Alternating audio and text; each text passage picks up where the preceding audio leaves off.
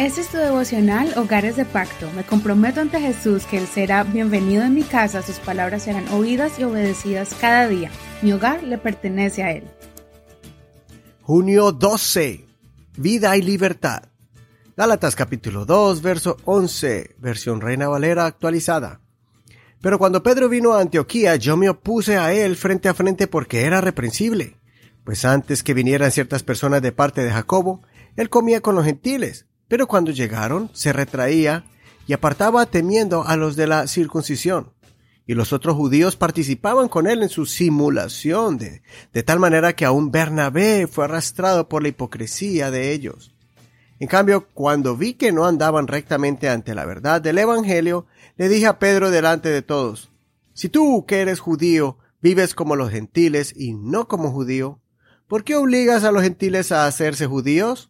Nosotros somos judíos de nacimiento y no pecadores de entre los gentiles.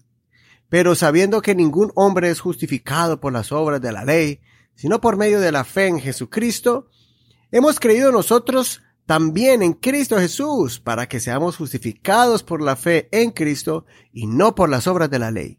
Porque por las obras de la ley nadie será justificado. Pero si es que nosotros, procurando ser justificados en Cristo, también hemos sido hallados pecadores, ¿Será por eso Cristo servidor del pecado? De ninguna manera. Pues cuando edifico de nuevo las mismas cosas que derribé, demuestro que soy transgresor, porque mediante la ley he muerto a la ley, a fin de vivir para Dios. Con Cristo he sido juntamente crucificado, y ya no vivo yo, sino que Cristo vive en mí. Lo que ahora vivo en la carne, lo vivo en la fe en el Hijo de Dios, quien me amó y se entregó a sí mismo por mí.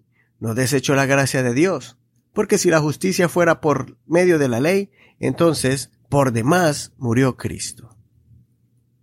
En el segundo capítulo el apóstol Pablo describe uno de los eventos más incómodos que un líder puede tener, y es cuando tiene que confrontar a alguien de manera directa y contundente. Pablo no solamente confrontó a los falsos maestros, también confrontó a uno de los personajes más influyentes de la iglesia y es el apóstol Pedro.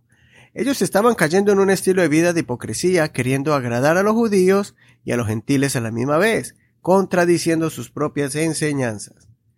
Pero mi enfoque en este día es cómo Pablo les explicó y les recordó que nosotros no vivimos bajo la ley, sino bajo la gracia. Ya no vivimos bajo la ley de Moisés, sino bajo la ley de Cristo. Pablo entendió esta revelación tan grande de que nunca vamos a ser justificados bajo la ley. Pablo, que antes era judío y practicante de la ley, ahora bajo la ley de Cristo, disfrutó y enseñó con pasión la grandeza de la gracia de Dios, pues es la única manera de que el ser humano puede alcanzar el verdadero perdón de sus pecados y tener un verdadero encuentro con Dios, sin necesidad de practicar leyes extras que muchas veces no tenemos las fuerzas de practicar. Y esa es la razón por la cual el apóstol Pablo era tan apasionado con estar bajo la gracia de Jesucristo. Y él escribe esta declaración que es uno de mis versos favoritos. Ya no vivo yo, sino que Cristo vive en mí. Lo que ahora vivo en la carne lo vivo en la fe en el Hijo de Dios, quien me amó y se entregó a sí mismo por mí.